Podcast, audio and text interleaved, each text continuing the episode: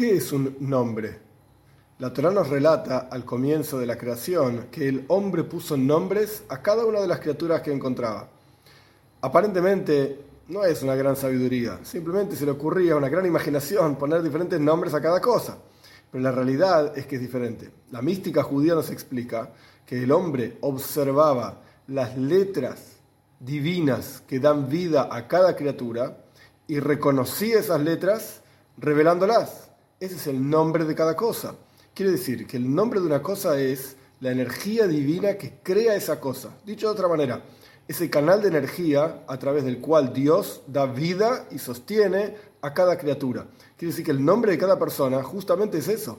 Es una especie de canal para tocar la esencia de esa persona a través de la cual Dios está creando esa persona misma.